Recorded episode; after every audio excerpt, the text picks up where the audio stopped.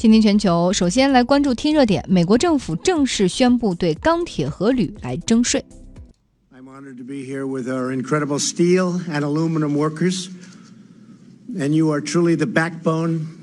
of America. You know that. Very special people. I've known you and people that are very closely related to you for a long time. You know that. I think it's probably the reason I'm here.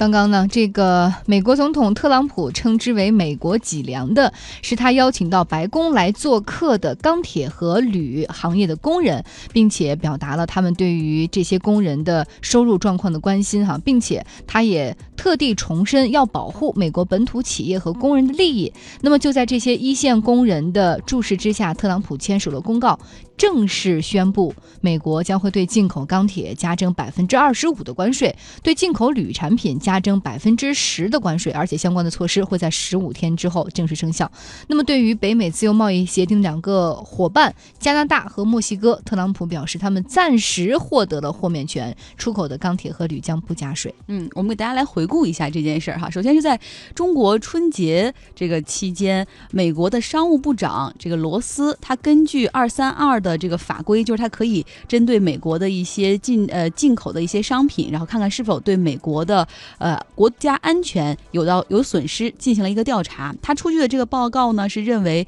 进口的钢铁和铝啊，这个因为进口的量比较大，可能威胁到美国的国家安全。他这个时候呢，就提给美国总统特朗普一份报告。那个报告中呢，有三档建议，就是说不管怎么样，你是采论采用这个加税也好啊，或者是提高。配额或者用配额制也好，总之要对这个钢。铁和铝的进口采取措施。特朗普总统呢是在上周四的时候说表态哈，说我可能会加税，然后有这么一周的时间一个窗口期等各方来表态，他来权衡到底采取哪一档的方案比较合适。那么现在我们看到了，就是算是靴子落地了吧？呃，对这个钢铁和铝的进口来加税，但是对他的两个伙伴来实行豁免。特朗普也表示说呢，美国也欢迎更多的盟友国家大家对于加征关税一事啊，来和他们谈一谈替代。方案，如果说你们能够给我也提供一个公平的贸易、不损害美国利益的方案，那你们也可以在我这儿获得这个豁免权。特朗普总统不愧是商人出身，什么都可以来谈一谈哈。那到底如何看待特朗普这一系列的表态呢？我们要来连线中国社会科学世界经济与政治研究所的研究员倪月菊。我觉得呢，他这个呢是基于三方面的考虑。一方面呢，如果对所有的出口钢铁和铝比较大的那个国家都进行征税的话，这样的话它的打击面过大。征税呢，呃，一方面可以保护它国内的产业，但是另一方面呢，对它的某些产业也是有损害的。比如说像它汽车就是使用这种啊钢材呀和铝比较多的这样产业，损损失也是比较大的。所以在这种情况下呢，就是说为了避免打击面过宽，剔除了一些国家。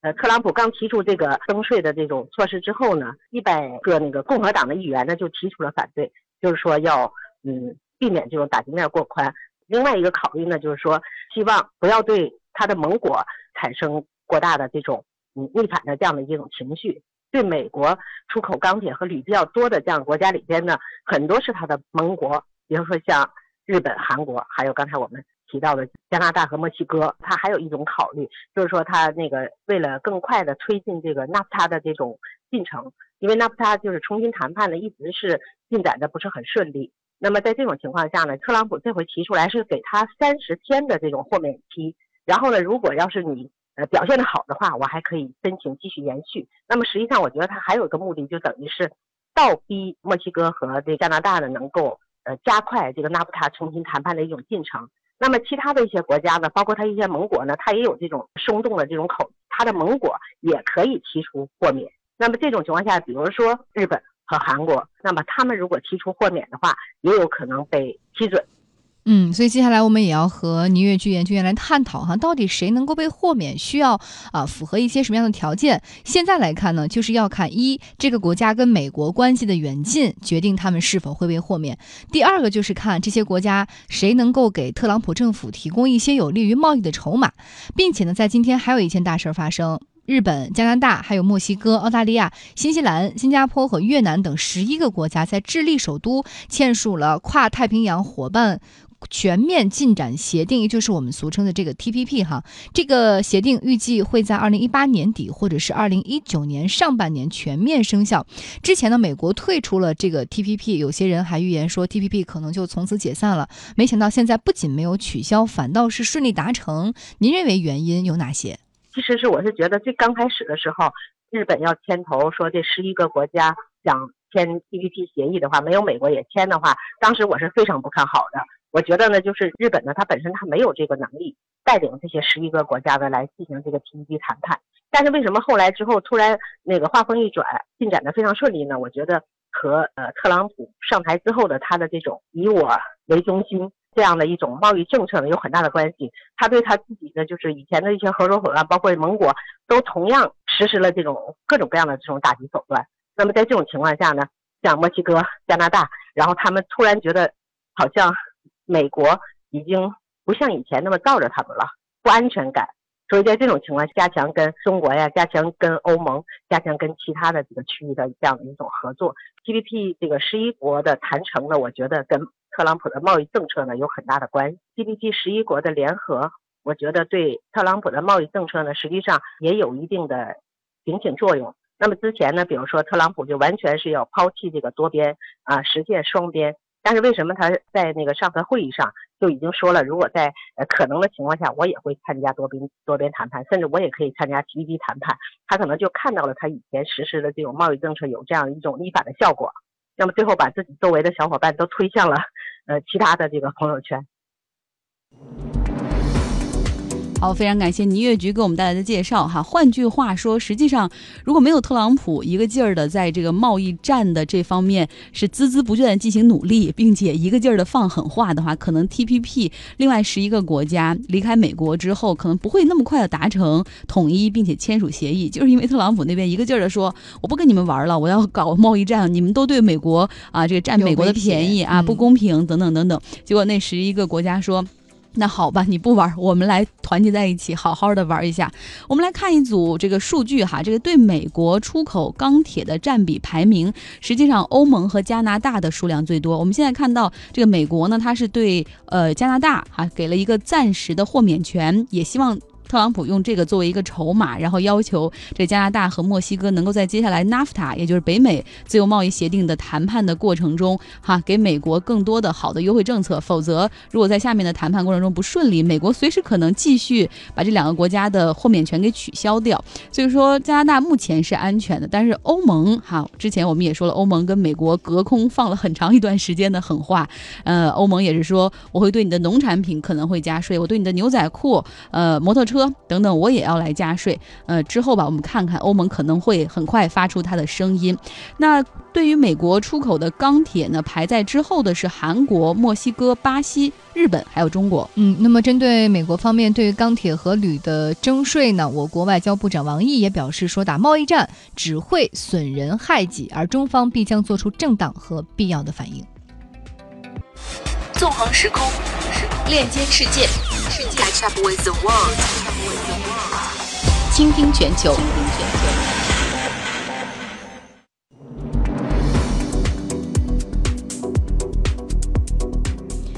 今天全球，接下来我们关注摩天大楼催生的电梯生意。根据行业最新统计啊，全球的升降电梯和自动扶梯业务在二零一六年的收入达到了九百六十七亿美元，而这个市场预计到二零二一年还会有更大的发展，能够达到一千一百四十亿美元。而这都源于越来越多的高层建筑和摩天大楼的兴起。那行业也预计说，未来两年呢，全球房地产开发商会新建一百八十七座两百五十米。以上的高楼，所以电梯巨头们这会各自都盘算着这些高层建筑的生意，我能分得多少杯羹？对啊，你想那样的生意招标的时候，你可能要展示除了成本之外，比如你怎么把这个大楼这么高层，然后保证它的安全，同时运送很有效率。对，还有就是你有没有发现，就是最近几年这些起的高楼啊，他们的那个形状都越来越怪异了，都不是以前的直溜溜的往上涨，而是这个多边形、多多边形，然后左右横出的哈。所以说这其实也给电梯的公司带来一个非常大的技术考验。你不光要保证，就是当这个直的直线的那种高度、速度，你要保证，当这种特殊形状的高楼建成的时候，你的电梯能不能也跟上？对，嗯然后同时你不要给它就是设计上增加更多的麻烦，增加它的成本哈。嗯，大家也可以找到“倾听全球”微信公号来告诉我们你所在的办公楼或者你家的那个大楼里面用的是什么电梯。嗯，我们来介绍一下现在电梯领域的五大巨头，看看你身边是不是就有哈。第一家呢是德国的一家公司，叫做蒂森克鲁伯，那是非常大的一家公司，创办于二十世纪初，是德国工业的代表，也是超级工业巨头。电梯只是它业务的一部分，其实它还有更多的，比如说在钢铁呀，然后这个就是我们上面说的可能会被美国加税的那部分钢铁，还有钢板以及用于高速列车特殊材料等等，都是它来提供。那另外呢，对于超高的建筑电梯的研发，他们也在进行努力。他们已经在德国的罗克维尔建立了一个两百四十六米高的一个试验塔，现在呢就想着研发一个新的技术，就是能不能够不再用呃这个绳索和滑轮的这样一个传统的技术，而是能不能考虑用这个悬浮牵引的装置。然后这个时候他们还在想说，我们能不能够改变电梯的方向，不只是垂直的运送，我们是不是可以斜着运？啊，就是说你说的那个，就是针对多边形的建筑越来越多。另外，我们能不能够水平的移动？电梯的水平移动，那我要它干什么？就不能走两步吗？所以说，他们希望把这个技术全面的升一个级，然后包括在方向上也做更多的创新。公司是预计二零二零年会推出这个悬浮电梯。我我说一个门外汉的这种点评啊，他刚刚提到说要靠这种磁悬浮牵引，然后做水平移动。那我国的高铁技术是不是可以跟他们做一些合作，把一些相关的基础研究啊、基础试验的数据啊，或者一些基础的原理，可以做一些合作？对果然是方向啊。果然是门外汉。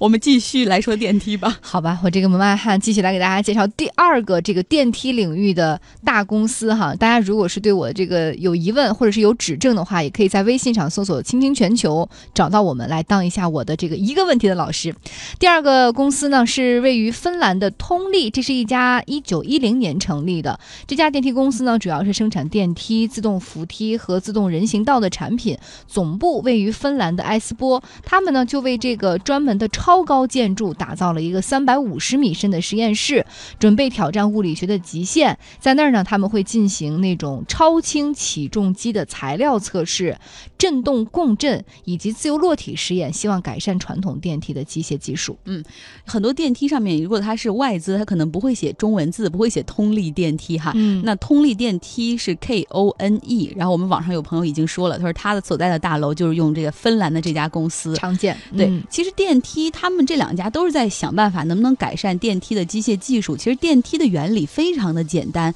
自罗马时代到现在就没有什么变化。古罗马时代那个时候，在这这个就是角斗场啊，然后那个时候很多的这个角斗士和野兽都是在地下嘛，然后为了把这些角斗士，尤其是把野兽、老虎什么的，怎么运到这个平面上，让大家去看到他们的打斗，那个时候奴隶是用人工之力，同样也是利用滑轮和杠杆加上绳索，然后把这个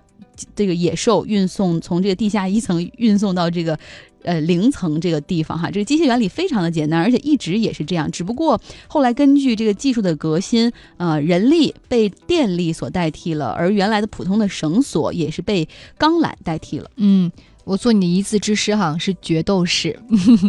好看那个电影，觉得角斗士，角斗士，对决斗士。对，好，那接下来我们继续介绍第三个这个公司。奥迪斯，它应该还算是比较常见的一家在国内常用的，它是其实是一家美国公司了，一八五三年就创立了。它的创始人呢，就是现代电梯工业的发明者奥迪斯，目前也是全球市场份额最大的公司，占比超过百分之二十。那全球一些非常标志性的建筑用的都是他们的电梯，比如说美国自由女神、巴黎的埃菲尔铁塔、悉尼歌剧院、东方明珠塔等等，并且呢，他们还计划在中国开设一个试验塔，达到两百七十米高。嗯，就是这个巴黎的埃菲尔铁塔，其实它就是电梯是沿着它这个塔的两侧往上升，嗯其实那就是属于不规则的斜着上升的电梯技术。呃，奥迪斯其实在这方面做的还挺不错的哈。听说全球可能二十个地标性的建筑中有十多个、十三个左右都是采用它的电梯。绝对实力耶！对市场嗯占有率可能是第一高。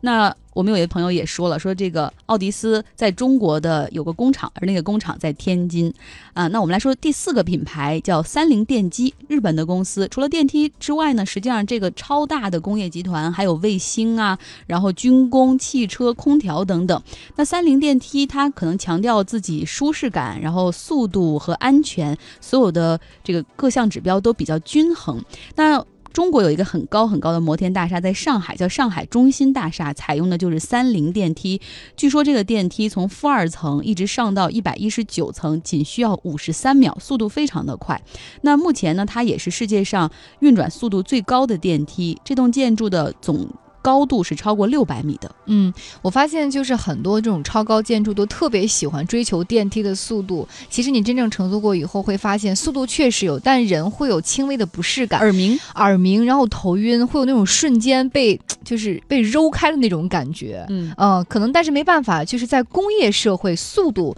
就是他们追求的一个标志，尤其是对于电梯行业，这也代表了你技术的先进性哈。最后一家公司迅达，这是一家瑞士公司，一八七四年创立，市场份额呢仅次于美国的奥迪斯，位列全球第二。所以说目前来看呢，五大巨头在全球各有各自的分布和市场，也相对的占了一定的市场份额，并且都有了超过八十五年以上的电梯的修建呀和维护的经验。他们的目标就是更快、更有效率的运达和更高层的建筑。对，尤其是这个更有效率。其实大家想一想，每天如果你在二十多楼办公，很多时间你是用于来等电梯的，嗯甚至电梯你从二十楼下来或者上去，从一楼上到二十楼，每一层的等待时间。所以说，这个电梯的配置，包括它如何让它智能的运转，然后比如从哪层到哪层不停，这都是要考验这个电梯公司他们的运营和管理，包括设计。而需要注意的是，是一个速度的问题哈。这个是出自《商业周刊》中文版，他们说关于速度，我们总说要追求更快，其实不是这样的。在电梯行业业内呢，关于速度上升是可以提速的，但是下降的速度绝对不能够超过每秒十米，否则人的耳压就会出现很严重的长期的耳鸣。而更严重的问题就是，因为如果下降的速度过快的话，会导致人的膀胱压力过大，然后会导致尿液被压出。然后说句不好听的，可能有一些人就容易在电梯里失禁。哦，所以这其实不是因为他身体的原因，是这个下降速度过快的原因哈。呃，那我们再来关注沙特，现在它正在建设当中的吉达塔计划呢，是到二零二零年竣工的，这会成为地球上首个超过一千米的建筑啊。而拿到这笔大单的。电梯的公司就是芬兰的通力电器，它呢，呃，将为这个吉达搭配上五十七部电梯。那之所以它能够得中标呢，也是因为它采用了一个新型的材料。而得益于这样的一个非常利好的消息，它的股价在过去十年当中，其实一直在持续的上涨，涨了五倍之多，就可见它一直市场在扩大，然后技术不断的在创新，而且又有新的这种大单拿下。对，销售做得很好，当然技术也可以为之背书哈。嗯、大家也可以聊一聊你去过的最高的建筑是有多高、多少层，然后包括你有没有发现，可能那种超过五十层的建筑，你通常不可能一个电梯一直坐到顶，要有一个换梯的过程。这好像也是因为这个没有办法找到那么好的、那么长的钢缆，以及保证它的安全和速度，换梯好像是一个更好的选择。大家可以找到“青青全球”微信公号来告诉我们。纵横时空，链接世界，Catch up with the world，倾听全球。今天全球，接下来大家要听到的是网络上一段非常令人气愤的视频，来关注。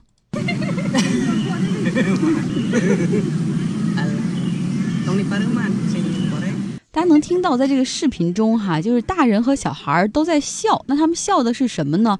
笑的是这个视频是在一个动物园里拍摄的哈，是在印尼的一家动物园。当时呢，一名男子就在这个红毛猩猩的这个区域附近在抽烟。本来你在动物园里抽烟就已经非常不应该了，然后这个男男子呢，把这个自己抽了一半的香烟就直接扔到了这个红毛猩猩的身边。而这个红毛猩猩大家都知道，它智商比较高，是属于这个在猩猩里面智商可能比这个黑猩猩还要高的这种呃物种。然后这个红毛猩猩就随手把这个香烟捡了起来，然后模仿人的动作，就真的抽出来，抽了起来，而且还吐了这个烟雾等等，所以旁边的人就在笑。嗯，而呃，说到这个红毛猩猩，大家可以想象那。星球大战里边，凯撒的那个军师哈，那个大长毛的猩猩就是这样的一个物种动物，或者可以找到“倾听全球”微信公号，关于这段视频，包括这个红毛猩猩吸烟的图片，我们也发到上面去了。对，大家可想而知，如果这个猩猩真的把烟吸进去，对于它的身体的危害是有多少哈？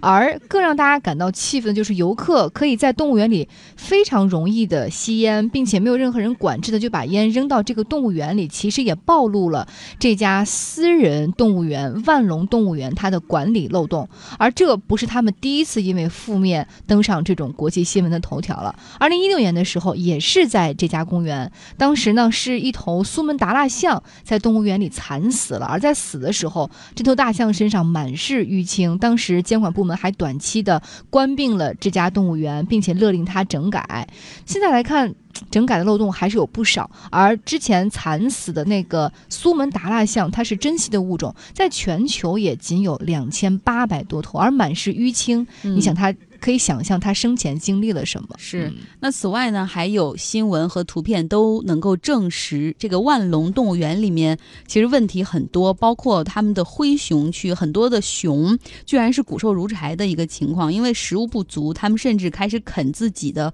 木头栅栏，然后以此来饱腹。那另外还有曾经有过一只长颈鹿死亡的状况，嗯，尸检之后发现它的胃中居然吃下去了大概四十磅重的塑料，可能也是因为。为没有食物，他就捡到什么就吃什么。那我们也看到，在这个旅行指南网站 TripAdvisor 上面，如果你去搜这个印尼的万隆动物园，发现很多留言，就是你能看得懂的英文的留言，就是外国游客的留言，大多都是非常的悲伤，甚至很多人很愤怒。像一位荷兰的游客就留言说：“说这里有犀牛、长颈鹿、大象、老虎、狮子，但是我看到的情况是，很多动物的身体状况非常的欠佳，然后没有足够的食物给他们来。”来吃，每很多动物都是病殃殃的感觉。当地人呢，周末的时候会带着食物来野餐，之后他们就把食物和垃圾，有的就直接扔给了动物，没有工作人员阻止。而另外一名意大利的游客则说：“我希望政府赶紧关闭这家动物园，这里对于动物来说就是地狱。”嗯，那万隆动物园呢也发表了声明，说对于所发生的一切感到很抱歉，并且表示已经报警，并将视频提供给警方，希望能够把之前投掷香烟的游客绳之。之以法，同时他们也说，我们园内也有很多的标识，上面清晰的写着禁止投食，禁止向动物扔东西。可是你都不给你的动物喂食，让他们那么饿着，那这算是谁的失职？谁来管呢？对，经营是非常有问题的哈，而且包括大家。看到之前它是被关门，然后勒令整改，看来这个效果其实也并不是特别的好。也希望这次的事件、这次的视频曝光之后，这家动物园能够重新的被监管部门调查一下。如果说它真的不配再有这个执照，再继续开门营业的话，其实可以把这些动物送到更多的其他的动物园、公益的动物园，或者是一些动物保护组织哈，也可以这个时候出来去维护相关的一些这种动物的权益。好，这一时段是为大家正。正在直播的《今天全球》，稍后是一段广告，广告之后我们将继续为大家带来直播。